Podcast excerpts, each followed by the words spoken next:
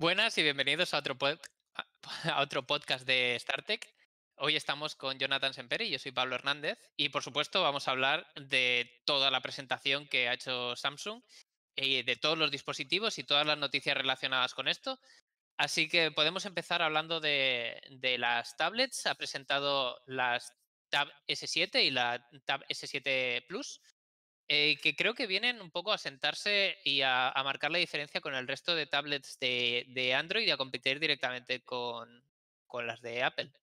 Sí, que parecía que Apple eh, lideraba este, este segmento, ¿no? de las tablets y que el mundo de Android las había dejado un poco abandonadas. La verdad es que me encanta ver a Samsung apostar por el mundo de las tablets, porque yo creo que es algo que, que tiene mucho potencial y que, y que odiaba ver que Android las había dejado totalmente de lado y que, lo- y que los fabricantes ya no apostaban por este tipo de dispositivos. Da gusto ver algo así de gama alta, de gama premium, que, que le, que le plante cara a Apple un poco. Sí, yo creo que era- la pescadilla que se muerde la cola. Eh, Android no está preparado para tablets, las eh, tablets no salen eh, premium porque no está preparado el software, el software no se actualiza porque no hay eh, dispositivos premium, no se venden y, parece que Samsung ha visto que hay ahora demasiada diferencia entre el iPad, eh, sobre todo el iPad Pro y el resto de dispositivos. Y bueno, la- la- las tabletas de Samsung siempre han sido bastante respetables pero eh, había un salto cualitativo bastante importante frente a, las de, a las de Apple, que tenían una gran ventaja. Y una de las, de las eh, razones principales es que ah, son mucho más usables como un dispositivo que se ha tendido a decir que sustituye a un portátil y cada vez es más verdad. Y eh, eso ahora debe empezar a pasar también con las tabletas de, Android. Y creo que es la parte más importante que podemos sacar con la presentación de, de estos dispositivos, tanto el S7 como el S7 Plus, porque eh, sobre todo con la función DeX aprovechan tanto la, la capacidad de interactuar directamente con una pantalla vertical o con una pantalla pues, para consumo multimedia y luego eh, si queremos hacer un consumo de, de contenido o, o realizar un poco eh, tareas más de productividad eh, con un teclado y, y un ratón o un trackpad, resulta más útil con, con este DeX, que ahora se aprovecha mucho más con la potencia que tiene Snapdragon y con, el, con esta eh, optimización de la pantalla. Sí, sí, estoy to- totalmente de acuerdo. Eh, si quieres, eh, damos un repaso a las especificaciones de estas nuevas tabletas para, para que los que nos oigan las se centren un poco en, en qué ofrecen Sí, y cómo, cómo sí. van a, a- a luchar contra las tabletas de Apple. Eh, bueno, pues eh, en, en- en este modelo de Tab 7 existen dos, dos diferentes variantes, eh, Tab S7 y Tab S7 Plus. Básicamente son la misma tableta, la única diferencia es el tamaño de la pantalla, que una está en 11 pulgadas y la otra en 12,4. Eh, Bueno, am- Yo, yo precisamente tengo opinión sobre los paneles, que no es solamente la diagonal, sino que en uno montan en el pequeñito, el S7 o IPS, mientras que se reservan la pantalla Super AMOLED para la Ah, tableta cierto, de 12,4 cierto, cierto. pulgadas, que me parece tan importante, eh, además que suman re- en resolución, eh, ganan en contraste, eh, creo que es tan importante que puede hacer que ese factor sea el diferenciador entre comprarte uno y otro. No tanto ya el tamaño, sino el disfrutar de un un panel Super AMOLED. Si vas a disfrutar de contenido en la, en, en la tablet, eh, yo creo que se puede notar la diferencia. Sí, estoy de acuerdo, pero ojo que el panel IPS que monta la tablet pequeña eh, casi que mantiene la mismo píxel por... eh, de hecho, un píxel por PPI, ¿no? El píxel per inch un poquito más alto que la, que la hermana mayor, pero ambas son pantallas muy buenas. eh, HDR10 Plus, 120 Hz de tasa de refresco. Sí- sí es cierto que el AMOLED siempre te va a dar ese extra en el, en el tema de negros y todo eso, pero ojo que a mí la, una buena pantalla LCD Creo que, creo que la del, que la del eh, iPad Pro, de hecho, también es IPS, LCD. Y yo creo que nadie tiene ninguna queja con ese tipo de pantalla, ¿eh? O sea, para mí no es tan decisivo, siendo ambas pantallas de muy buena calidad. Bueno, yo eh, es que creo que no, sobre todo siendo Samsung una, un fabricante que es tecnología propia. La tecnología Super AMOLED está desarrollada por Samsung. Que no monten esta tecnología directamente en, en los dos modelos, eh, creo que es lo que les hace justificar la diferencia de precio, los, los eh, AMOLED y toda la tecnología OLED se caracteriza por ser más cara. Eh, sí que es verdad que te da un contraste muchísimo más alto, los negros son más puros y el LCD se ha mejorado mucho, los IPS sobre todo, se ha mejorado mucho en los últimos años, los contrastes han mejorado, pero sobre todo el punto diferencial son los costes. Y esto se ve en el precio final. te están vendiendo una tablet por 700 euros y otra por 900 euros. Y el resto de la configuración es básicamente lo mismo. Sí, bueno, continuamos con, las características. Eh, el sonido firmado por AKG, RAM 6 o 8 GB, el procesador, creo que esto es la joya de la corona, es Snapdragon 865 Plus, básicamente lo mejorcito que hay ahora mismo en el mercado.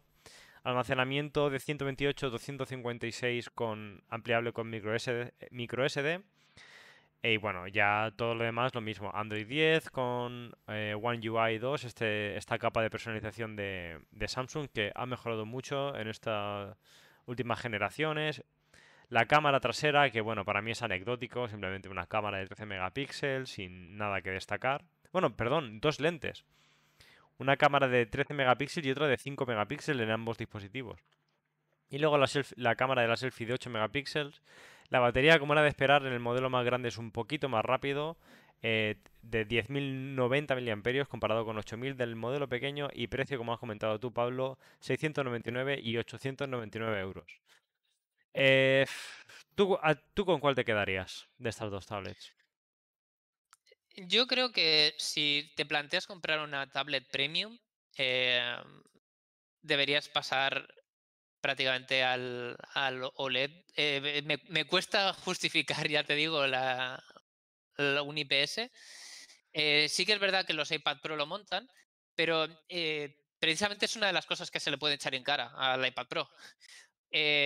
Por ejemplo, cosas que, me gustaría que se pudiera hacer es tener el Always On Display para, para, una tablet, que, mm, que eso solo se puede hacer de forma económica para la batería en, tecnología OLED. Y creo que me quedaría con el que es un pelín más caro, eh, porque me da un poquito más de pantalla que para ver, por ejemplo, películas puede ir muy bien. Y sobre todo si lo que estoy buscando es un sustituto de un portátil para determinadas situaciones. Eh, porque creo que es, puede ser un poquito el camino y el, esto es mi, mi, uso particular. Y luego si tú eres usuario eh, del, del S Pen, eh, el S Pen también ha mejorado una barbaridad, es una de las, de las principales cosas que han mejorado con, con estas tablets. Eh, el input lag es mínimo, creo que lo han bajado de 49 milisegundos a 9 milisegundos. Sí, sí. Lo estoy diciendo de cabeza, no me lo sé. Sí, sí, no, no, has dado los datos perfectos. Y, y creo que eso va a facilitar mucho pues, a la gente que tome notas directamente con el, con el, lápiz. la pantalla de 120 eh, Hz de refresco va, va, a ayudar mucho en este sentido. Así que es una experiencia muy, muy buena también para la gente que, que se incline más por el apartado de dibujo o creativo que pueda aportar esta tablet. Yo creo que para mí la, la, lo que me decantaría por una tablet u otra es el tamaño. Porque yo creo que hoy en día ya con móviles de casi 7 pulgadas que tenemos todos en la mano, 6,8, el nuevo Note que comentaré luego 6,9, el salto a 10 pulgadas casi que es anecdótico, por lo que yo para, para me, es difícil eh, dejar un móvil al lado y tomar el esfuerzo de sacar una tablet para solo 3 pulgadas de diferencia. Yo creo que para que merezca la pena el esfuerzo, para que merezca la pena el, el, dejar tu móvil a un lado, la diferencia tiene que ser más notoria. Yo, yo creo que esa es la razón por la que iría a por la S7 Plus. Y aparte, como tú has dicho, si eres alguien que le va a sacar mucho uso al, al, tema del pen para dibujar, para tomar notas, yo creo que las pulgadas extras se van a agradecer muchísimo. Y, y, bueno, si quieres, después de esto pasamos a, a, lo que creemos que son los puntos claves, ¿no? Porque esta, estas tablets de Samsung traen, aportan cosas que para mí no aportan ninguna tablet hasta ahora yo creo que son lo que hacen este tipo de tablet que merezca más la pena que cualquier tablet que hubiéramos encontrado en el mercado hasta ahora, aparte de, por la potencia. Y estoy hablando en concreto del, del, DeX. No sé qué opinas tú, Pablo, del DeX, pero para los que no lo conozcan, son este, este sistema operativo que, bueno, que es realmente una manera diferente de, interactuar con Android que Samsung mete en sus dispositivos seme- asemejándose un poco a, Windows, en el que todo va por ventanas que puedes, eh, que puedes rescalar. No sé si habéis visto el vídeo de, David 2D, pero creo que lo explica muy bien. Eh, la ventaja principal de estas tablets frente a, a cualquier otra del mercado es este modo DeX. Un modo en el que tú puedes tener eh, diferentes ventanas con tus diferentes aplicaciones abiertas. Puedes moverlas como te plazca, como si fuera un escritorio de Windows. Y eso es algo que parece una tontería, pero es que no tiene rival ahora mismo. Eh, lo, que más se le acerca es el iPad con su sistema de pantalla dividida o, de mostrar ciertas aplicaciones en ciertas secciones de la pantalla. Pero es que es una interacción totalmente diferente a la que te puede ofrecer eh, Samsung con su, con su DeX. Voy a buscar algunas fotos eh, para que, para que la gente pueda ver de qué estamos hablando, Pablo. Si quieres comentar tú lo, lo que... Sí, eh, para mí principalmente, eh, para quien se esté planteando comprarse una tab- tablet, sobre todo una tablet como sustituto a, a un portátil, ya estamos en un rango de precio que empieza a competir, a competir con portátiles eh, bastante decentes, eh, con buena batería, buena potencia. Así que realmente tiene que justificar que puedes eh, usar este dispositivo en el día a día.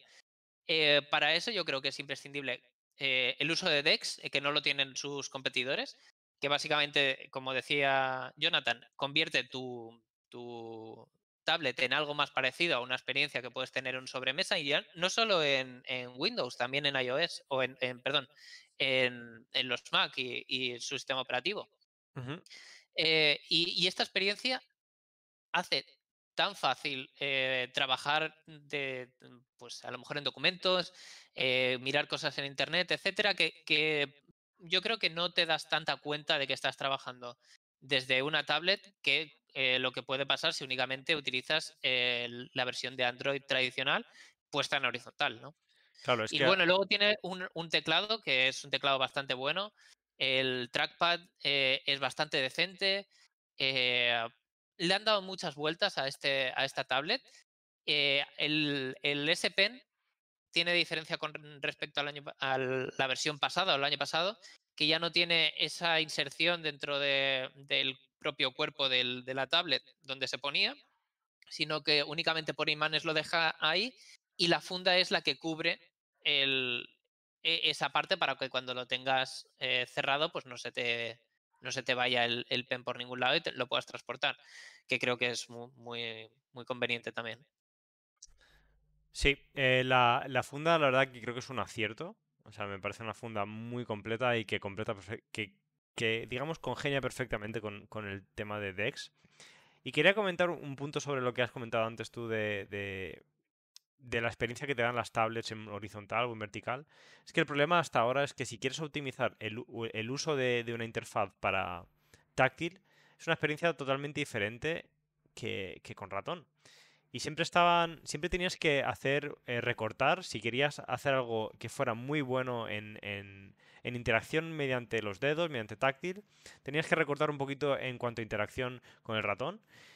Y, y como Había que que elegir. había que Sobre todo elegir, había exacto. que elegir. Si querías que, tu tablet fuera mejor para, para manejar con el táctil o mejor para ma- manejar con el ratón, ya hemos visto que Apple intentó con la última, con el último, con la última actualización de su sistema operativo para tablets hacer una mezcla que no llega a ser de todo, del todo... No sé, como que, notas que pierdes cosas, que pierdes funcionalidad, que pierdes eh, agilidad con el ratón. Yo creo que eh, Dex aquí es un- una, un- una pasada en el sentido de que con, un simple botón puedes cambiar toda la interfaz para manejar con el ratón como si estuvieras en tu ordenador y le das- vuelves a dar al botón y sacas la tablet del ratón de, la pantalla y tienes toda la experiencia sin recortar en ningún sin, comprometer ningún ningún tipo de o agilidad o interfaz sin, sin comprometer nada. Y eso para mí es lo, lo que diferencia esta tablet frente a todas las demás y me parece realmente eh, lo que puede hacer que alguien deje de plantearse el iPad Pro como una como una Como alternativa la única. Como la única como la, la alternativa. única alternativa si, si buscas una tablet. Sí, sí. A mí me gustaría ver que, eh, ya que estas tablets empiezan a sen- dar esa sensación de, de evolución en el producto, que empiezan a traer esto de tipo de, sobre todo de construcciones más premium, a, modelos un poquito más asequibles que quizá no lleven compatibilidad con el eh, S Pen, pero tengan buen consumo multimedia. Básicamente, como lo, está, lo que está pasando en, los teléfonos, que tenemos teléfonos de gama muy alta, teléfonos de gama media alta y de gama media, de gama eh, baja, y, podamos ver esto realmente, no, no tablets de eh, 1.000 euros, y es probable que en el futuro veamos tablets incluso más caras de 1.000 euros, cuando eh, empiecen a integrar eh, quizá... Eh, hablábamos el otro día de que AMD quizás se meta en, los teléfonos móviles pues este, esta puede ser también una, de las formas de entrar, dándole mayor potencia gráfica a las, a las tablets, convirtiéndolas casi en, un ordenador. Así que creo que, puede ser muy, muy interesante. ver cómo estas tablets de una calidad de construcción genial, porque es que se sienten premium, se ven uh -huh. por todos los ángulos que están bien construidas, los marcos están bien apurados, eh, todo, todo da una sensación de premium y que algunas de estas características, con cierto balance, puedan llevarse a la gama un poquito más media. Sí, lo comentábamos el otro día. Eh, está, yo aún sigo esperando una, una tablet de, con Android que, que, no cueste una fortuna y que me ofrezca una buena pantalla y unos buenos altavoces para simplemente estar en la cama eh, viendo una serie. Parece que, que, ya hasta las propias marcas como Xiaomi ya han abandonado este segmento. Y es una pena, la verdad, porque yo creo que es algo que, que, que aún sigue teniendo su público. Un poquito el público que cubre el iPad básico de Apple, que por 300 euros tienes un dispositivo rápido, actualizado y que te va a ofrecer una experiencia de uso muy buena. Yo creo que es diferente encontrar algo similar en, en, en Android, en un mercado en el que las tablets que hay de gama media o, o media baja vienen con, con, un sistema operativo muy desactualizado, que no te ofrecen ningún tipo de... Sí, no, no te dan ningún tipo de seguridad. ¿eh? Sabes que cuando te compres este Pero tipo es que de tablets... es otra de las claves con las tablets de Android. Es otra de las claves de la, de la compra de cualquier tablet Android y es que sabes que tiene una fecha de caducidad, Totalmente. que no se la pones tú, te la están imponiendo desde el, desde el fabricante. Samsung eh, leíamos también que uno de los compromisos que tienen con su gama Note es que van a mantener el sistema operativo eh, actualizado durante tres años, hasta ahora eran dos, y estos dos años también se aplica a, los, a las tablets.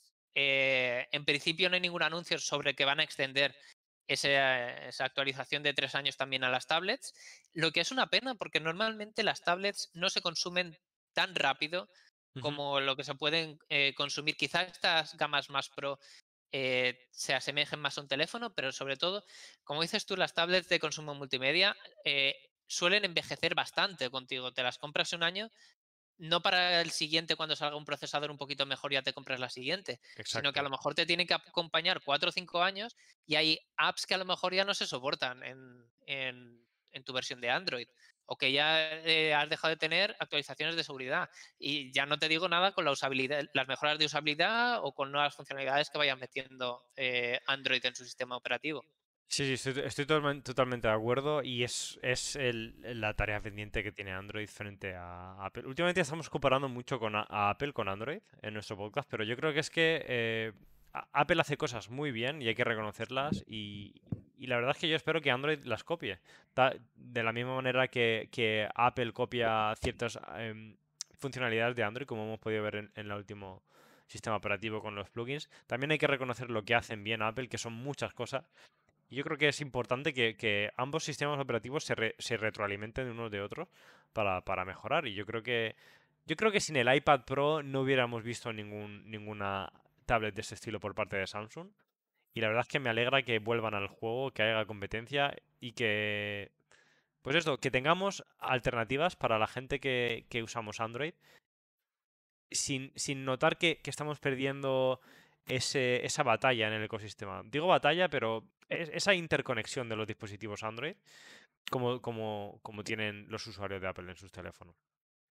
Sí, a mí lo que me gustaría ver, eh, sé que ha, ha habido eh, algún vídeo que ha explicado también que desde tu teléfono Note puedes recibir llamadas eh, y directamente cogerlas desde la tablet, etcétera. Pero me gustaría comprobar que puedas hacer eso con cualquier otro dispositivo, porque el, el lo que se viene echando en cara en los últimos años a Apple es que te está encerrando en su ecosistema. Eh, tienes, una vez que tienes su teléfono, pues intentas comprarte sus auriculares. Si ya tienes el, el, teléfono, intentas comprarte el iPad. Eh, si tienes el iPad, pues un Mac. Y básicamente es muy difícil salir de ahí porque todo funciona muy bien entre sí mismo. Y, parece ser que en Android también estamos viendo lo mismo. Eh, y es algo que no me gustaría realmente que pasara, porque si yo tengo un dispositivo OnePlus, en mi móvil es un OnePlus, y si me comprara una tablet ahora mismo, eh, ya, digo que sería esta, que sería un pepino, y me, daría mucha rabia que eh, funcionalidades como poder coger una llamada directamente desde la tablet. Si tengo el, móvil, por ejemplo, en, en otro cuarto, me, frustraría mucho que fuera una funcionalidad limitada a los Samsung, como pasa también con los Huawei. Huawei también está limitando mucho eh, dentro de su ecosistema eh, funcionalidades que, no llegan a los demás. Y, es algo que como, como consumidor de, de, tecnología y sobre todo como, como amante un poco de la tecnología, me gustaría ver un poco más de apertura, eh, porque al final eh, el, quien lo hace bien de verdad eh, es quien lo ha hecho desde el principio, que es Apple, que se ha creado un ecosistema cerrado totalmente. Y los que, los que intentan poner esto prácticamente estaban intentando incomodarte, más que darte, darte soluciones. Sí, sí, eh, incomodarte mediante que te hagan arrepentirte de no haber comprado un dispositivo Samsung o que empieces un poco incluso a odiar la marca, ¿no? En plan, qué rabia da tener esta, esta esta característica aquí, que es totalmente compatible con mi dispositivo, pero a, ellos no les da la gana eh, que yo la use. Otra de las cosas que sí, que creo que sí que es muy diferencial, y la vamos a ver un poquito más adelante cuando hablemos de los Note, eh, es la, colaboración que han tenido este año con Windows, eh, porque me parece una de las funcionalidades fuera del mundo hardware que, que, más van a traer a la gente, y es la posibilidad de lanzar una app eh, de tu móvil, de tu eh, Galaxy Note 20, directamente en el, en el ordenador. Eh, creo que esto es un salto cualitativo en la forma en la que se puede consumir tecnología, que hasta ahora veíamos que, cada uno de tus dispositivos tenía pues, su cierto, cierto grado de interconexión, por, por ejemplo, tener cosas en la nube, eh, tener Telegram en, el ordenador hace que también tengas eh, todo actualizado en el teléfono, eh, con el email lo mismo, etcétera. pero no había esa conexión tan directa como para poder ejecutar aplicaciones del móvil en, un portátil y me parece una noticia fantástica y es una de las razones principales por las que yo ahora podría quizá decantarme por un, Galaxy antes que, que otras marcas. Sí, yo estoy totalmente de acuerdo contigo. El ecosistema de Samsung tiene muy buena pinta, sobre todo si, si, tienes esa, ese deseo o necesitas para trabajar una tablet de este tipo. Es una, una razón muy de peso para, que des el salto a un Note o a uno de los últimos. Eh, sí, a uno de los próximos Galaxy S30 o S21 que se rumorean. Eh, si quieres, eh, pasamos de tema, dejamos las tablets a un lado y, pasamos al nuevo Galaxy Z Fold 2. Bueno, ya hablamos un poquito sobre lo que opinábamos de este dispositivo en el último podcast, ¿verdad? Pero yo creo que es que merece la pena eh, totalmente volver a hablar de él porque a mí me parece este teléfono una pasada. Eh, bueno, y todos los leaks ya realmente no ha dado no, ha sorprendido a nadie, ¿no? Por, todos esos leaks. Nada nuevo, nada nuevo. Se filtró todo el día de antes, se había filtrado casi todo ya eh, con, con anterioridad pero aún así es sorprendente eh, hasta dónde ha, llegado Samsung y, lo que está ejerciendo de presión con respecto a la competencia. Nadie se le puede igualar ahora mismo. Sí, sí, cómo ha avanzado en tan solo una generación que teníamos este foldable que se rompía muy fácilmente, con la pantalla exterior. Yo creo que el, mayor achaque de, de, ese dispositivo era la pantalla exterior, ¿no? Todo el mundo la criticaba porque tenía unos marcos la verdad es que horribles. Que, que... que hacían muy poco usable el móvil. Exactamente. Yo creo que, que, con la mejora que han tenido en este, en este Fold 2, con, con, apurando los marcos de la pantalla exterior, eso ha, hecho una, ha marcado una diferencia enorme. O sea, no solo ya las, las especificaciones que se, que se esperaban, la pantalla de 120 Hz, el Snapdragon 865, 512 GB de, de almacenamiento interno. Eso ya lo esperábamos viendo el último Fold, porque, porque es como, como Samsung ha, hecho los Fold siempre con todas las especificaciones a tope. Pero lo que realmente ha sorprendido es la pantalla exterior, que es, en mi opinión, hace, hace el dispositivo mucho más usable y mucho más estético. Eh, ya en el anterior podcast comentamos eh, muchos de los detalles eh, y, por qué merece la pena este dispositivo y por qué creemos que va a ser el teléfono de los youtubers una vez que, salga realmente al mercado. Y, no, hay, no hay discusión, o sea, creo que realmente han conseguido, no sé si te acuerdas del Royal, Royale FlexPy. Flex, sí, sí, recuerdo. De hecho lo vi en la Mobile World Congress era, ¿hace cuánto? Es que hace, hace nada era un prototipo. Hace apenas dos años teníamos un prototipo de un teléfono que se rompía con mirarlo. Pronto salió Samsung con lo suyo, también Huawei presentó su versión, pero que ni siquiera ha llegado a comercializarla, por lo menos internacionalmente. Y ahora estamos llegando a un nivel de evolución del producto que es que Ah, merece mucho la pena, eh, si tienes el dinero, invertirlo quizá en, este teléfono para marcar la diferencia. Ahora que todos los teléfonos parece que tienen el agujero en pantalla, eh, todos con la misma forma de las cámaras y parece que todos tenemos el mismo teléfono, eh, este viene a marcar la diferencia y realmente no solo la marca en diseño, sino en funcionalidades y en darte una experiencia distinta.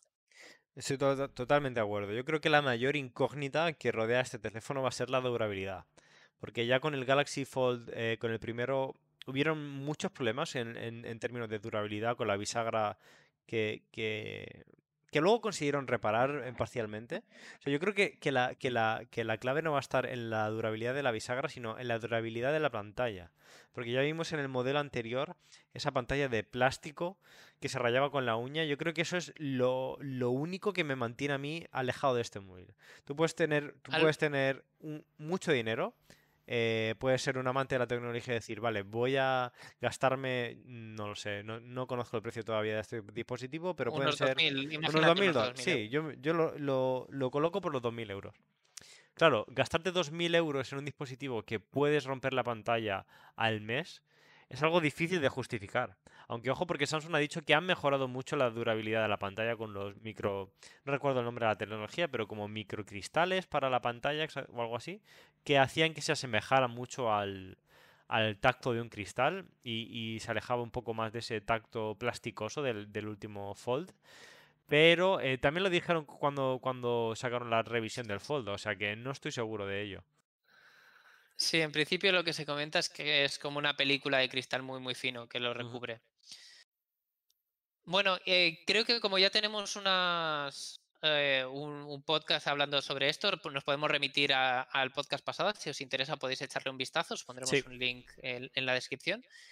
Eh, y pasamos al siguiente producto que, ha anunciado Samsung en, esto, en este Unpacked, que bajo mi punto de vista es el más interesante. Yo creo que es en el que vemos más innovación eh, en, el sentido de que aportan algo distinto a algo que a un mundo que parecía tan aburrido, ¿no? Que todos, que en concreto voy a nombrarlos, son los Galaxy eh, Buds, los auriculares en forma de aluvia, eh, que esta foto lo representa bastante, bastante bien. creo, creo que realmente aportan algo diferenciador. Creo que el diseño es brutal ya no copiando únicamente lo que pueden hacer eh, con los AirPods, que es lo que ha hecho todo el mundo. Los eh, anteriores eh, auriculares de los que hablábamos aquí eran los de OnePlus. Y precisamente son una copia barata de los que son los AirPods. y estos aportan otro tipo de, diseño con otras características y podemos entrar si quieres ahora en profundidad, pero me parecen una maravilla. Sí, yo creo que han tomado una forma, o sea, le han dado una patada a lo que se conocía como el casco ergonómico, que un poco marcó la, marcó la, pauta Apple con los AirPods. Incluso a los propios, a los propios Galaxy anteriores, que eran de estos eh, del tipo botón. Yo creo están un poco más abajo si quieres en el artículo, están un poco más abajo si quieres mostrarlos. Y hay una comparativa del, del tamaño, un poquito más abajo. Un poquito más. Es que muchas. Aquí. Esa es, arriba. Sí, estas. Te da una comparativa del tamaño, de la diferencia, del trabajo que han hecho para en tan poco espacio meter eh, tantas mejoras.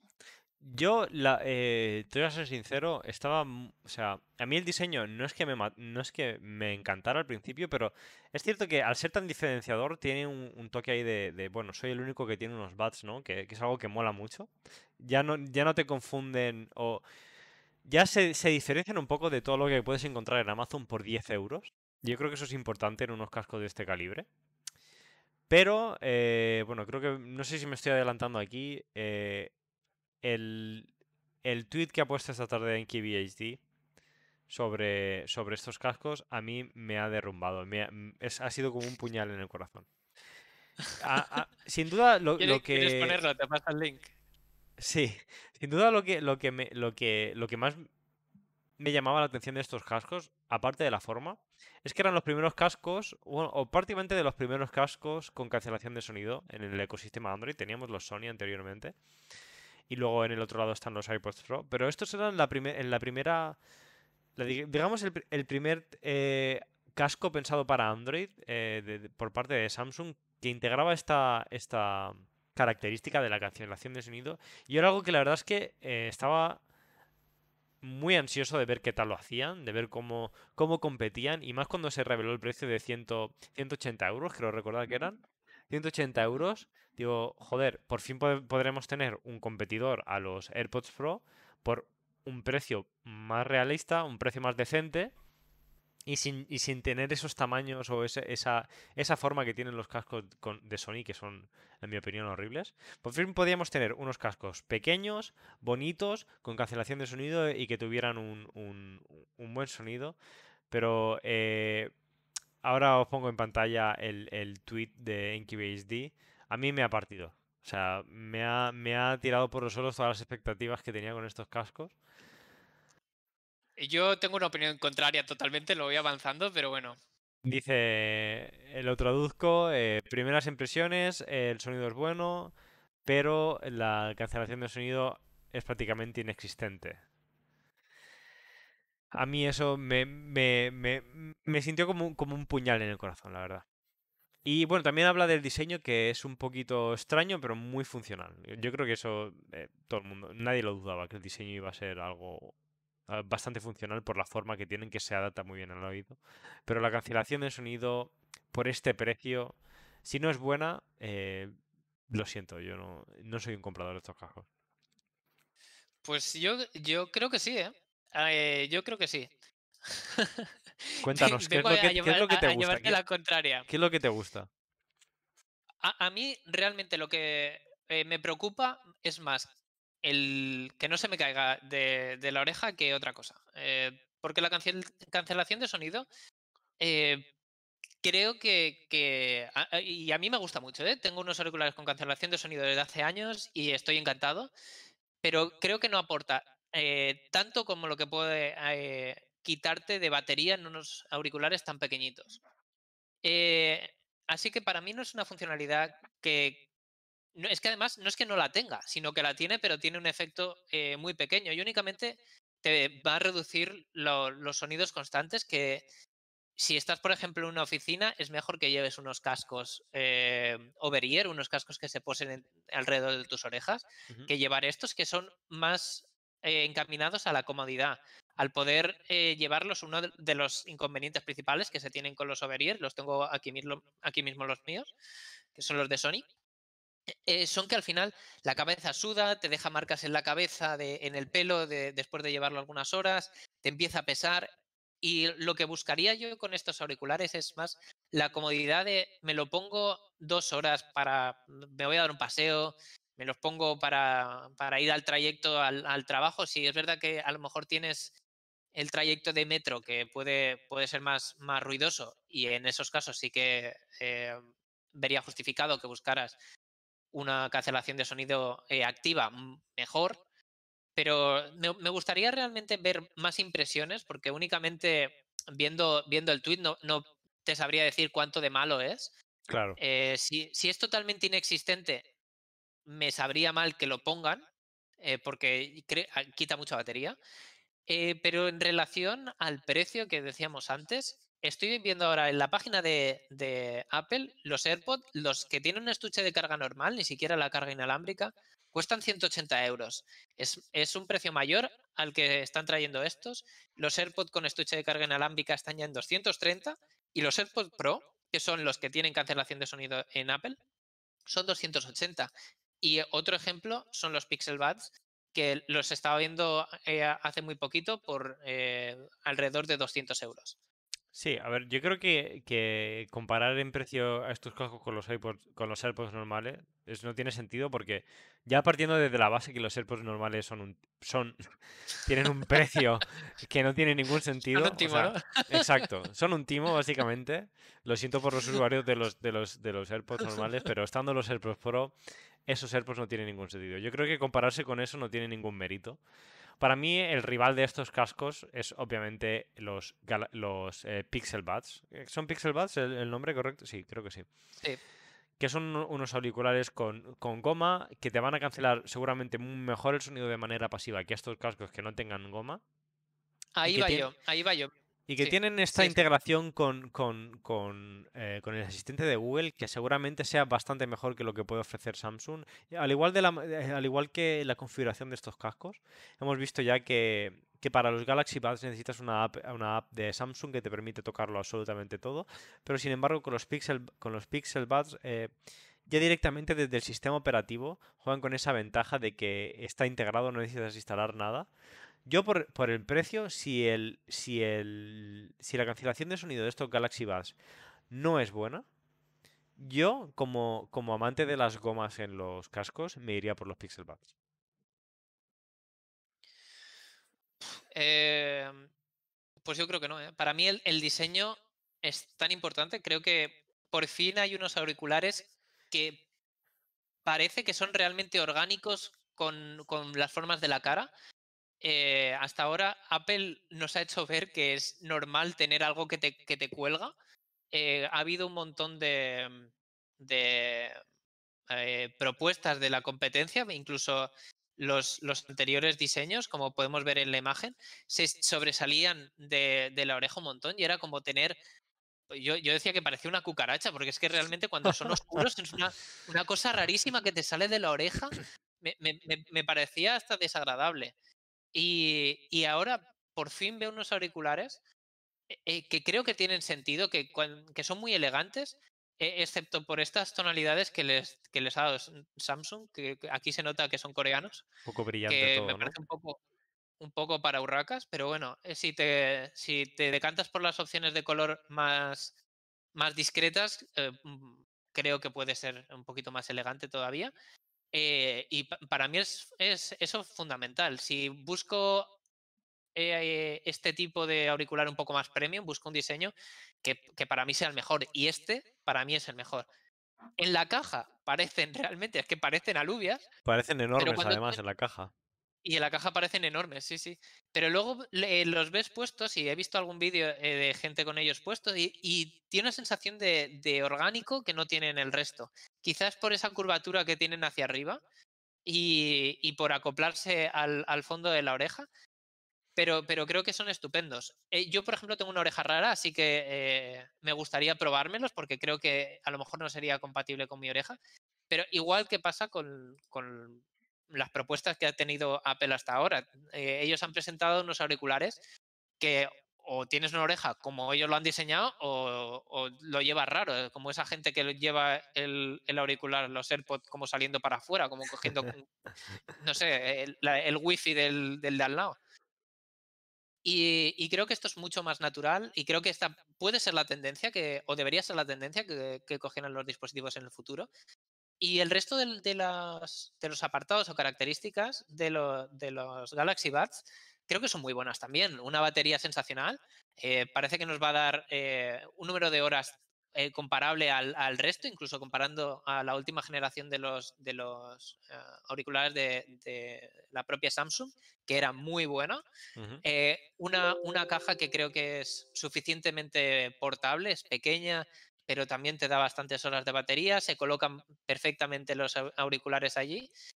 Y, y bueno, aquí podemos ver si, si, miras en el artículo un poquito la, la app que tienen, que, con la configuración. Eh, al parecer tienen eh, algunas deficiencias con los bajos eh, o con, con, sí, con el base. pero bueno, esto habrá que ver las, las, reviews más completas que empezarán a salir dentro de, de muy poquito, porque la verdad que no hay nada fiable ahora mismo en, Internet, son casi todo primeras impresiones. Y me gustaría ver cómo se acopla eh, mm, en la oreja de verdad. ¿Cuánto sella esta forma de este, este diseño? Porque vemos que no tienen los tradicionales eh, eh, topetes de goma, no sé cómo llamarlos, las finalizaciones que tiene el resto. Sí, sí, yo, yo, yo creo que estos son unos cascos que o te lo pruebas o no vas a estar seguro de, si son para ti. Al ser un, diseño tan sólido, con, sin, ninguna goma, eh, siempre va a depender mucho del tipo de oreja que tengas. Pero bueno, la verdad es que la forma, así como, como comentas tú, más natural, tiene pinta de, ser mucho más. que sienta mucho mejor en la oreja que lo que estamos acostumbrados a ver con los, eh, OnePlus, con los cascos de OnePlus o con los, con los cascos de Apple. Aunque, bueno, ya te digo, yo creo que esto es cuestión de probarlo. Y, ya preveo que, los, que, las, que las reviews próximas les van a dar mucha caña por, por lo de la. Por, la de, por lo de la cancelación de sonido. Pero también es cierto que, que comparar estos cascos con, con, otros cascos como los iPods Pro eh, es un tanto injusto respecto al precio que estás pagando por ellos, que es casi la mitad. Eh, pero bueno, eh, ya sabes que, que una vez tienes ese estándar, ¿no? Como son los iPods Pro, eh, va a ser imposible no, realizar las comparaciones con, ese tipo de dispositivo. Eh, yo no tengo nada más que comentar sobre estos cascos. Si quieres pasamos a, la siguiente noticia, el Note 20, ¿verdad? Sí, el monográfico de Samsung está siendo, así que pasamos al siguiente. Sí, hoy es el día especial de... No nos ha patrocinado Samsung, por desgracia. Ah, no, perdón, el Galaxy Watch. bueno, tenemos todavía bastante que comentar entonces de Samsung. Bien, relojes. Relojes, ¿qué te parece? A ver, eh, estamos en. Esto es una situación parecida a la que, a la que comentábamos con los. con el tema de iPad, con Android y, los. y comparado con, lo de Apple otra vez. Eh, es difícil hoy en día justificar la compra de un reloj. Sobre todo estos relojes tan premium. Por la funcionalidad que ofrecen, la verdad. Dicho esto, eh, el reloj de Samsung me parece el mejor reloj, aunque no lleva Android, lleva Tizen, que es el, eh, para mí el peor de, las características de, este reloj. Me parece el mejor, eh, el mejor hardware que podemos encontrar en un reloj, tanto en Android como en, como en, como en, Apple. los acabados, el, aspecto tan natural a un reloj tan... sí, un reloj tradicional. Eh, Sobre todo elegante. Sí, es eh, muy elegante. Se, se, han trabajado, o se ha trabajado mucho en esta generación en, en hacerlo más, finito, en que se parezca más a un reloj tradicional. Y si te fijas, los, los watch faces, que son pues estas esferas eh, de pantalla que le ponen a los dispositivos, todas tienen una apariencia cero deportiva, porque hasta ahora los, los los relojes inteligentes han estado principalmente enfocados al sector deportivo, eh, que, tienen mucho sentido, pero también aquí parece que intentan dar un golpe sobre la mesa que no solo son eh, buenos eh, para, hacer mediciones de, cuando te vas a hacer deporte, sino que te valen para salud y han hecho mucho foco en la salud. Sobre todo hay, características que no van a llegar o no están llegando todavía a Europa y se quedan en Corea. Y, y como, como la presión sanguínea y hay, alguna cosa más. Y luego la elegancia. Electrocardiograma, eso es también. Em, y, es la elegancia. Y una de las cosas que más eh, le alegra a Jonathan y a mí también es la vuelta a, la corona, a ajustar eh, las características con esa corona que tiene eh, el, smartwatch. Sí, para mí eso sin duda es eh, el apartado de austeridad de, este teléfono. Ya he comentado, me parece el teléfono, el, perdón, de este teléfono, de, este reloj. Ya he comentado que el diseño me parece el mejor que hay en un smartwatch hoy en día. Pero el tema de la corona, la interacción con el reloj mediante la corona, que para los que no, nunca hayan, hayan eh, cogido un smartwatch de Samsung de los antiguos, porque son los que tenían esta corona, básicamente como, como podemos encontrar en los relojes para, sobre todo para buceo y cosas y este tipo de relojes que tienen una corona que se mueve alrededor de, de, de lo que viene a ser la esfera del reloj. Normalmente se utiliza para cronometrar y, y- ese tipo de y, y cosas así en los relojes normales. En, en estos Samsung Galaxy, en este Samsung Galaxy, Galaxy Watch 3, eh, podremos movernos por la interfaz usando esta corona que tiene una tactilidad y tiene un feedback que es que es imposible encontrar en, cualquier otro teléfono, en cualquier otro, perdón, en cualquier otro reloj. Lo comparo con el reloj de, Apple Watch porque el reloj de Apple que es el, el- el- el- que más puedes encontrar hoy en día.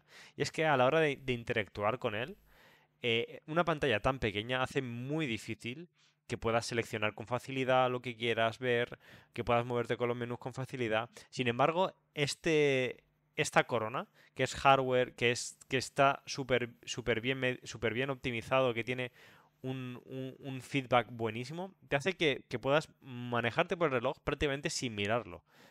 O sea, eh, realmente si si no habéis, si no habéis tocado un reloj de este estilo, pasaros por una tienda de Samsung y echarle un vistazo porque la verdad es que da gusto y, es una manera totalmente diferente de interactuar con un dispositivo de las que estamos acostumbradas y para mí eso es lo mejor sin duda de esto de esta construcción.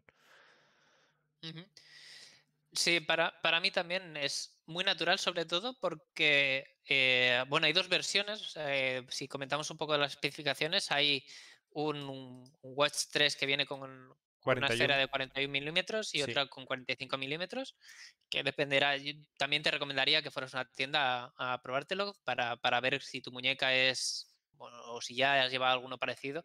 Si tu muñeca es más pequeña o más grande, eh, para mí es un factor determinante porque puede que quede un poco eh, descompensado el tamaño. Yo, por ejemplo, llevo una o tengo una muñeca bastante pequeña y un reloj grande eh, sería bastante desproporcionado, eh, a pesar de que te da un poco más de batería y alguna cosilla más. Y, creo que eh, lo que les ha faltado hasta ahora a, bueno, a todos los smartwatches, eh, incluyo al- a los de Apple, es precisión a la hora de, de llevar a cabo cualquier tacticidad, cualquier cosa que, que tenga que ver con tocarlo, porque tu dedo en comparación con la pantalla del reloj es muy, es muy grande. Eh, no así como en un teléfono, que los iconos pueden ser mucho más grandes y con esa corona puedes apurar muchísimo más o, o ser muchísimo más preciso. Eh, obviamente también es, es táctil, o sea que va a haber funciones implementadas táctiles, eh, pero, pero esa precisión te la va a poder dar la corona circular y no, no otras cosas.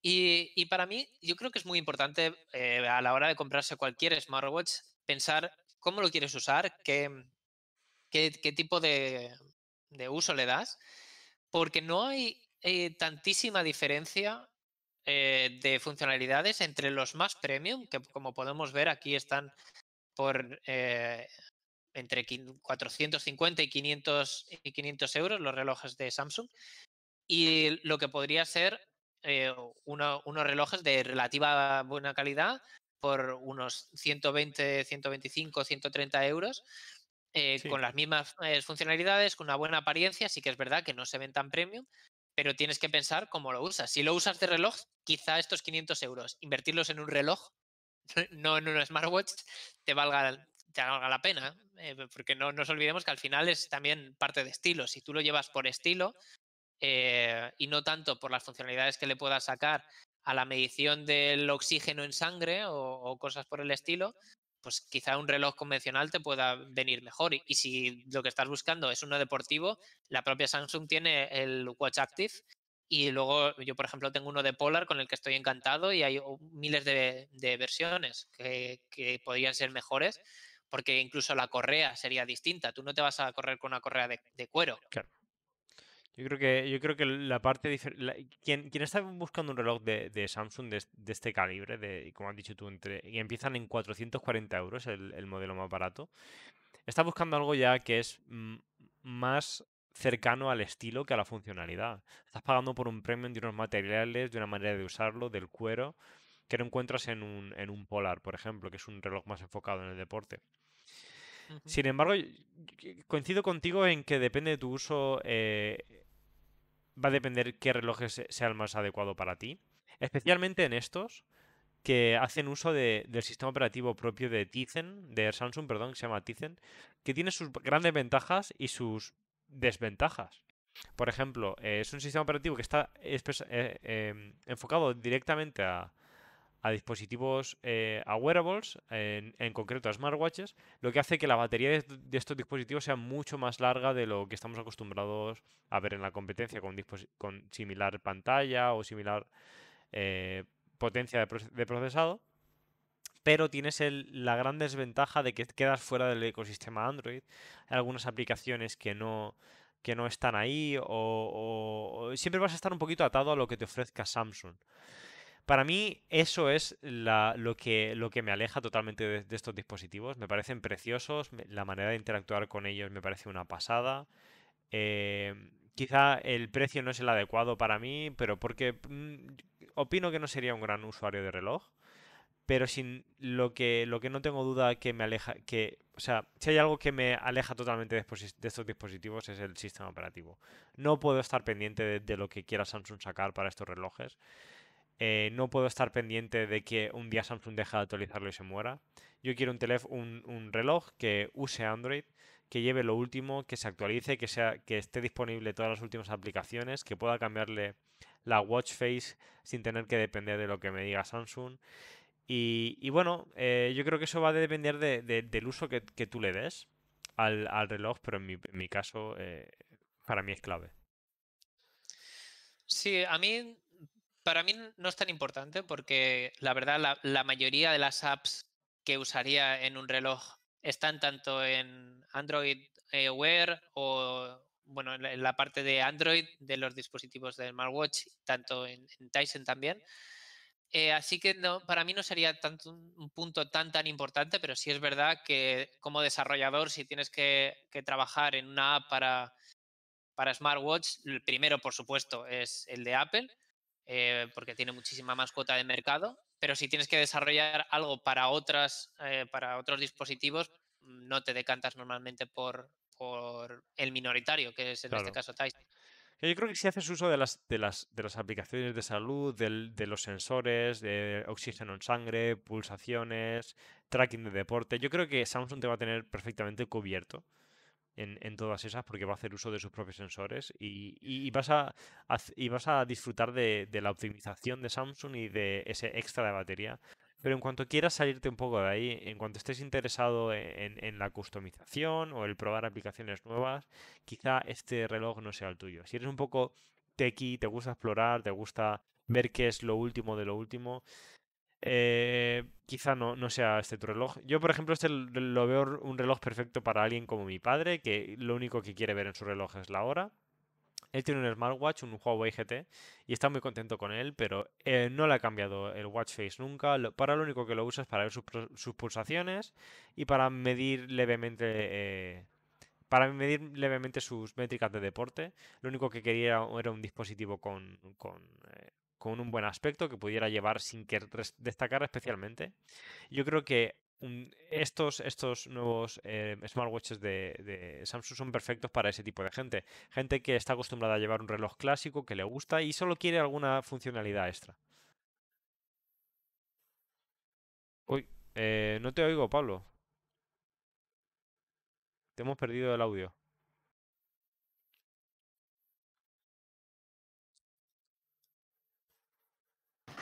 Ahora, te escucho otra vez. No, ya te, te hemos vuelto a perder. Estoy escuchando ruido de como de tu ordenador. Vale, dame un segundo. Sí, Cambio la configuración.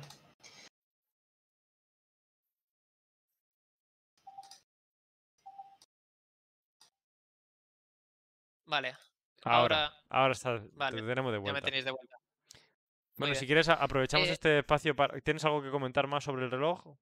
Sí, estaba, mientras tú comentabas, estaba eh, mirando, por ejemplo, una aplicación que puede interesar a la gente que, que utilice este smartwatch, que puede ser Runtastic, eh, que es una de las más descargadas normalmente. He estado mirando a ver si había eh, la versión para Tyson y parece que no. Parece que no, que la gente usa Strava, eh, Make My Run y otras similares, pero que, que la verdad que no, no está. Claro. Y luego sí que lo que podrías hacer es utilizar otras eh, aplicaciones. bueno, Samsung lo que hace en este caso es puentearlo. Eh, extrae los datos de, la aplicación que sea a través de otra app que se llama eh, Sync My Tracks y luego las conecta con Runtastic en, en este caso. O sea que habría, sí que es verdad que el sistema operativo en este caso te estaría limitando si lo que buscas es eso.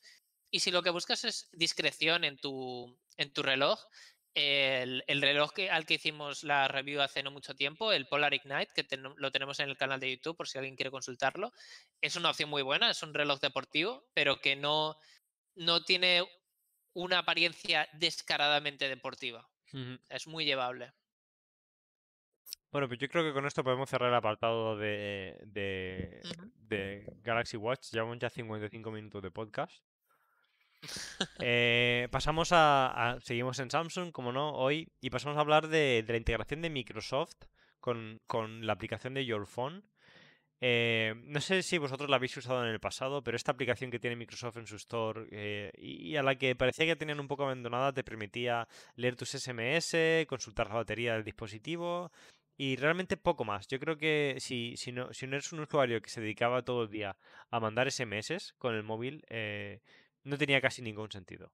Parece que ha dado el salto por fin y que ha empezado a integrar, esta vez de la mano de Samsung, eh, su aplicación de, de, Your Phone con las aplicaciones de Android, permitiendo eh, acceder a todas las aplicaciones que tienes en tu Galaxy Note desde el ordenador.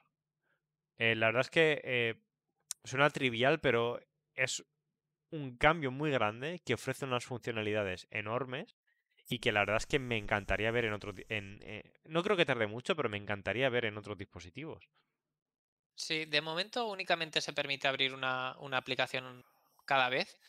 Eh, obviamente no tiene mucho sentido abrir eh, WhatsApp desde ahí, porque por ejemplo existe la versión web, pero no de todas las aplicaciones hay una versión web que poder operar desde el ordenador. así que la verdad que muy buenas noticias. Yo intenté usar eh, activamente la app de Your Phone y al final no, lo usaba para prácticamente nada. No vale para nada, la verdad. Pero bueno, si empiezan a darle un poco más de, bola, puede, es probable que, tenga un poco más de sentido para esas aplicaciones que están principalmente diseñadas para, teléfono y no tanto para el ordenador, como pudiera ser, por ejemplo, Instagram. Sí, yo creo que sí, o simplemente para consultar los datos de, de, de, tu, de tu teléfono, de tu ordenador, si tienes alguna algo guardado en fotos o simplemente hablábamos de aplicaciones de salud, si quieres, con, si quieres consultar las métricas de tu aplicación de salud o cosas así que ya tienes en tu teléfono. Eh, o, simplemente Uber Eats, por ejemplo, que se veía aquí como, como uno de los ejemplos. Yo creo que es algo muy interesante y que la verdad es que me, me ha, me ha eh, sorprendido ver a Samsung tirar por aquí y estrecharle la mano un poco a Microsoft. Porque por un lado están, apostando por DeX para reemplazar eh, un, ordenador de sobremesa, pero por la otra mano le están dando la, mano a Microsoft para integrar sus, dispositivos y sus aplicaciones en, el sistema de, Windows 10. Ha sido una, jugada curiosa, pero la verdad es que me parece algo muy útil. Me parece eh, me parece que va a ser algo que vamos a ver en el futuro en, más dispositivos. No creo que sea algo exclusivo de Samsung. Pero bueno, es un, es un... me alegra verlo ya que, que salga. Y me alegra ver esta alianza de Samsung y Microsoft para este tipo de cosas que van a hacer que eh, la unión entre Android y la unión entre, entre Windows mejore mucho más de lo que de lo que ya es ahora, que es prácticamente nula, la verdad. Muy bien. Eh, si quieres, pasamos a, lo último de, hoy, que sería eh, los Note, que podríamos considerarlo como la estrella de la presentación de, Samsung de ayer. Sí, eh, totalmente. y, viene, y viene en dos formatos que creo que yo que son muy diferentes y, seguramente tenemos una opinión muy parecida. bueno, presentan el Galaxy Note 20 y el, el Note 20 Ultra. Eh, ambas con el típico lápiz, el típico eh, S Pen. y, si quieres entramos un poquito a las, a las similaridades y diferencias. Sí, sí. eh, bueno, quería hacer un comentario sobre el S Pen antes de, ya que lo he sacado ahora, que ha mejorado increíblemente. Ya lo hemos comentado en la tablet, pero tanto la tablet como el, como el Note Ultra han mejorado la respuesta del Pen, haciéndolo eh, prácticamente que no tenga ningún tiempo de respuesta, o sea, que no tenga ningún tipo de lag entre el momento que tocas la pantalla y, y cuando escribes. Cosa que, que, bueno, quizás no se, no, se, no se aprecia muy bien en las especificaciones, o es algo que no te des cuenta cuando vas a, a- a comprar un teléfono y ves las especificaciones, pero ha mejorado mucho el uso. Eh, pasamos a comparar estos dos dispositivos para, para que entendamos bien qué ofrece cada uno y, y si de verdad está merecido el apellido de Ultra, ¿no? Eh, en el. Galaxy eh, Note 20 encontramos una pantalla de 6,7 pulgadas, ratio 29, con resolución Full HD Plus y atento a esto, 60 Hz de, de refresco y pantalla plana, frente al que su- en, en su hermano Me- mayor... Va- Le leo rápidamente y comentamos porque esto yo creo que es lo que eh, más eh, comentarios ha generado, una de las cosas que más comentarios ha generado. En el hermano mayor encontramos una Super AMOLED de 6,9 pulgadas, ratio 19,3 partido de 9, algo muy raro. Eh, pantalla 2K y refresco de 120 Hz, aunque ojo porque no se puede activar la, máxima resolución y los 120 Hz a la vez. Y con una ligera curva en los bordes de la pantalla, como podemos ver en el modelo del año pasado. A ver, comentamos. Pantalla de 60 Hz en un móvil de 1000 euros. ¿Tú qué opinas, Pablo? Eh, mm, me parece que la has liado bastante, eh, porque esta era una de las funcionalidades eh, que, que te hacían engancharte al, al- un móvil mm, de nueva generación. eh, era una de las justificaciones que tenías para pasar quizá de un móvil de 2019 a, a 2020 Ujú. y, y parece ser que, que no se han tomado en serio esta parte y creo que van a perder eh, no tanto la experiencia, la, experiencia puede que no sea tan mala para la gente, porque sobre todo la gente que no viene de, teléfonos de 90 o 120 hercios no va a notar mucha diferencia, pero eh, comparativamente viendo que eh, hay muchas otras apuestas en el mercado en las que sí tienes esas pantallas de alto refresco y aquí tienes únicamente los 60 hercios, Uf, eh, me, me cuesta mucho de justificar y luego la resolución. Me, me llama mucho la atención que Samsung, que era la que siempre montaba en sus dispositivos, sobre todo en los Note, lo Ujú. máximo de lo máximo en pantallas, haya optado por un Full HD Plus. Eh, no es que sea malo per se, eh, va a tener una, una batería muy buena, obviamente, al no tener buen refresco y no tener una pantalla eh, super pepino, lo- creo que va a tener buena batería. Pero, mm, pero creo que no tiene, no tiene tanto sentido para los Note, que se destacaba principalmente por, por parecer que, tiene todo, eh, absolutamente. Claro, y, y el hecho de montar una pantalla, yo creo que eh, la resolución no es lo que más me llama la atención, sino que creo que una pantalla con 90, 120 Hz en un dispositivo con un con, con pen cobra mucho más sentido aún de lo que estamos acostumbrados en un teléfono normal, ya que la eh, ya que han mejorado ese, ese pen, que por cierto, eh, la mejora de 9, de, de 9 milisegundos de tiempo de respuesta solo es en el Ultra, mientras que en el hermano pequeño, en el Note 20 normal, ha mejorado, a 20 pero a 20 milisegundos. Cosa que quizá, quizá no haya casi, casi diferencia si no estás muy acostumbrado a dibujar en una tablet, pero entre, entre la mitad de hercios en la pantalla y que el pen tarda tres veces más en, tramitar su señal de- desde el pen hasta, hasta el dispositivo, yo creo que es han hecho que, o sea, han, han- se han pegado un- una puñalada en la pierna, digamos, ¿no? O sea, no sé si es que están intentando sacar este Note eh, 20 eh, un escalón tan por debajo del Note Ultra que simplemente lo tengas como referencia para decir, vale, eh, necesito gastarme el extra, pero es que eh, casi que, que no tiene sentido comparado con la, con la gama de, de Samsung de los Galaxy S20. Totalmente. Eh, hay, eh, precisamente quería entrar también ahí en la comparativa con los S20. eh, cada vez son más, más similares, tanto en tamaño, en especificaciones, que hay veces que son mejores. Em, Claro, y o sea, que, comparado con este normal son mucho mejores incluso. claro, es que entonces nos, eh, hemos llegado al punto en el que Galaxy Note únicamente significa tiene el S Pen. Sí, No, no tiene lo mejor. O sea, no es el móvil eh, más premium que puede sacar eh, Samsung. Sí que es verdad que tiene que haber diferencia, obviamente, entre un 20 o un 20 Plus o como se llama ahora, un 20, 20 Ultra, pero este escalón lo hace cualitativamente tan, tan malo o comparativamente tan malo que, no lo veo tan recomendable a no ser que quieras eh, realmente un, un S Pen. yo creo que si quieres un S Pen, quizá quieras esa pantalla de refresco alta, un input lag muy bajo y tener una experiencia realmente buena con el boli. Lo único, que, lo único sentido que tiene este Galaxy Note normal, el Note 20 normal, es si quieres el S Pen al precio más bajo. Es, la única, el único razonamiento válido que tiene para, para, para comprártelo. Si quieres pasamos a, a, las siguientes especificaciones. Procesador es un Exynos 990 eh, Snapdragon 865 en Estados Unidos. Bueno, nos quedamos con el procesador de segunda, de segunda división aquí en Europa. Eh, el, Note normal está limitado a 8 GB de RAM, 257 de almacenamiento, mientras que el Note Ultra lo podemos encontrar en 8 y 12 GB de RAM y 256 y 512 GB de memoria interna con micro SD. Y las cámaras que, algo... es importante, ¿eh? El micro SD. El Ultra sigue, teniendo micro SD y la versión Note eh, normal, la, Note 20, se la deja también por el camino. Han hecho una cantidad de recortes que se, hace, se me hace difícil entender esa diferencia de solo 200 euros. Sí.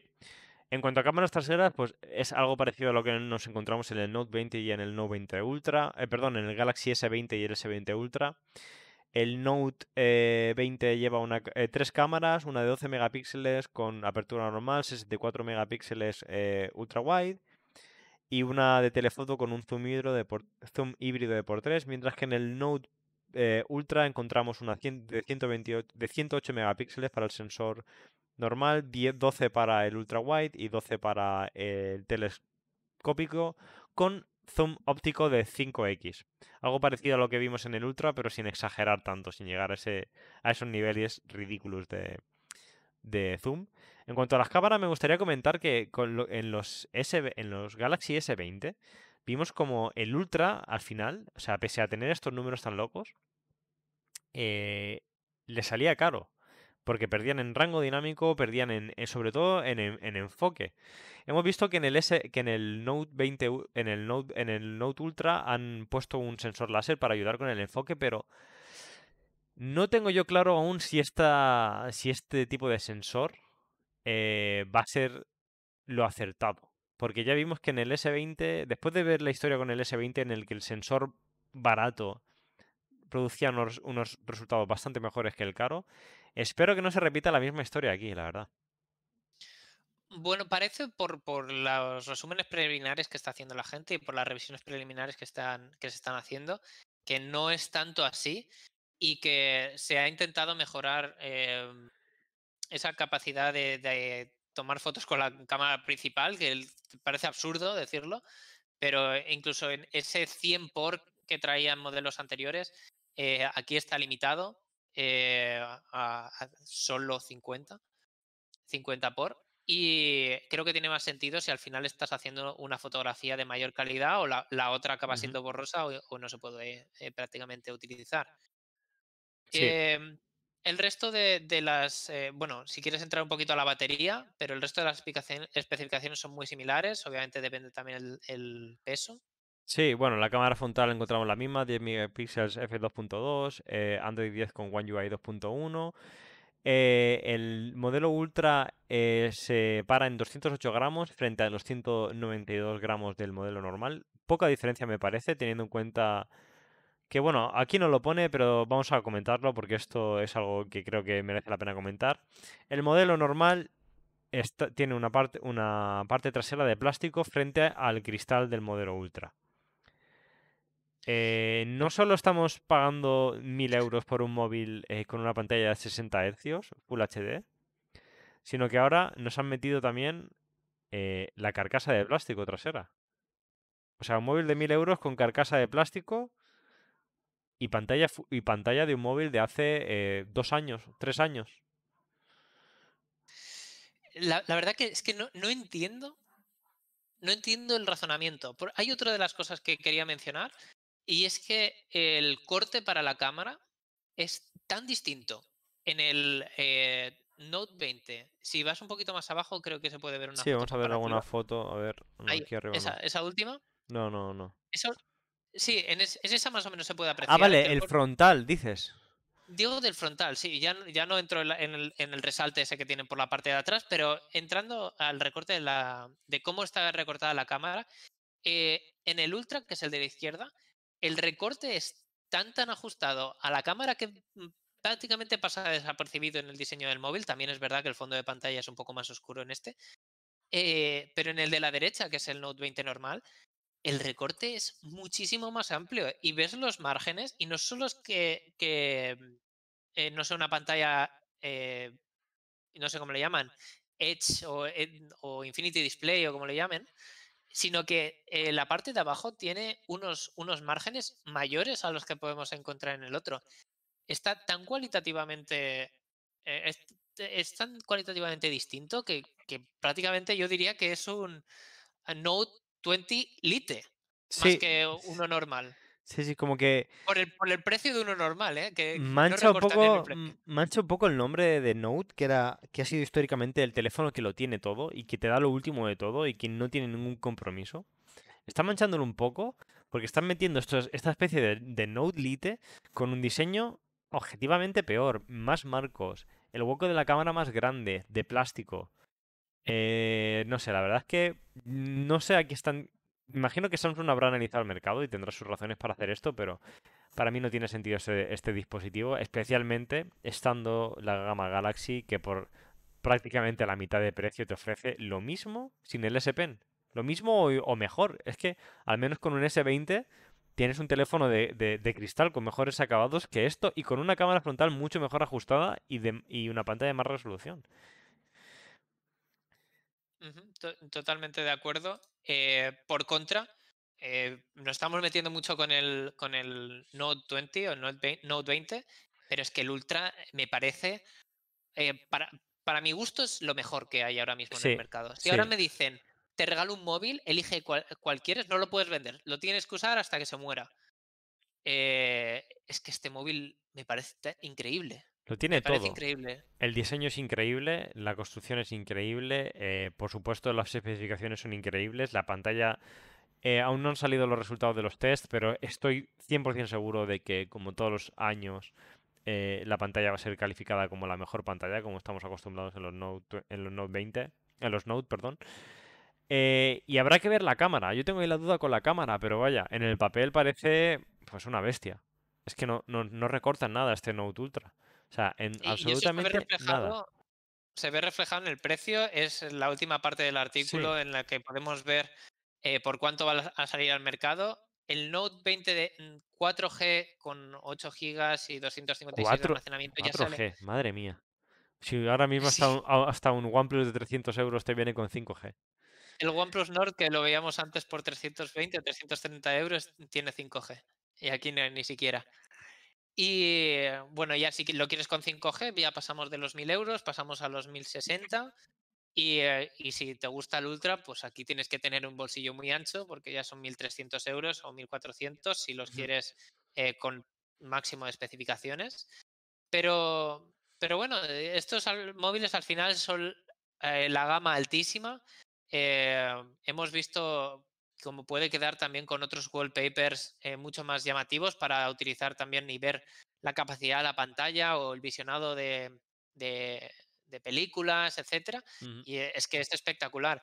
Te puede gustar más o menos la pantalla curva. En mi opinión, eh, es muy bonito, pero hace que la durabilidad del, del teléfono se recorte, porque puede sufrir más impactos, porque cuesta mucho más de reparar, etcétera. Pero eh, creo que estéticamente es mucho mejor que, una plana.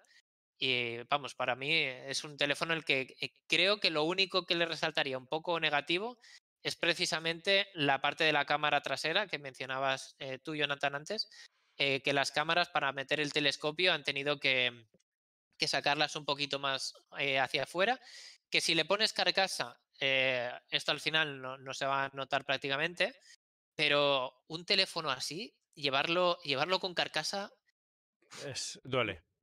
es, eh, es como contraintuitivo, ¿no? Porque sí Mm. que es verdad que con la carcasa te va a durar mucho más tiempo, pero vas a estar perdiendo tantísimo porque está tan bien apurado los bordes que parece que no tiene ni siquiera arriba y abajo. Eh, que, parece un sacrilegio, ¿no? Meterlo en una funda de, de 10 euros luego. Bueno, mm, yo eh, con lo que me con lo que me con lo que me quedaría de esta gama de esta presentación de Note de Samsung es olvídate del Samsung Note 20, haz como si no existiera. Eh, si estás interesado en un móvil Samsung de esta gama de precio, vete al vete a los S20, al S20 Plus, porque te van a ofrecer mucho más por mucho menos si, si estás dispuesto a, perder ese S Pen. Y si lo quieres todo, quieres un móvil que lo tenga todo, que no recorte nada, que tenga la mejor construcción, la mejor pantalla, eh, rendimiento increíble, eh, las mejores cámaras, yo creo que el Note 20 Ultra pues se pone la corona ahora mismo en, en, en el mercado móvil y va a ser pues el teléfono de, de los power users, que, que, es lo que siempre ha sido, ¿no? El teléfono de la gente que lo quiere todo, del que no, que, no, no tiene no recortan nada aunque tampoco van a tener que recortar en precio en este caso, porque creo que va a tener nuevo récord Samsung en sus dispositivos, dejando los Fold aparte, con precio en 1.309 euros. Pero bueno, ¿qué quieres que os diga? Si queréis un móvil más barato, vete a la gama Galaxy. Si lo quieres lo mejor, vete a este Note 20 Ultra.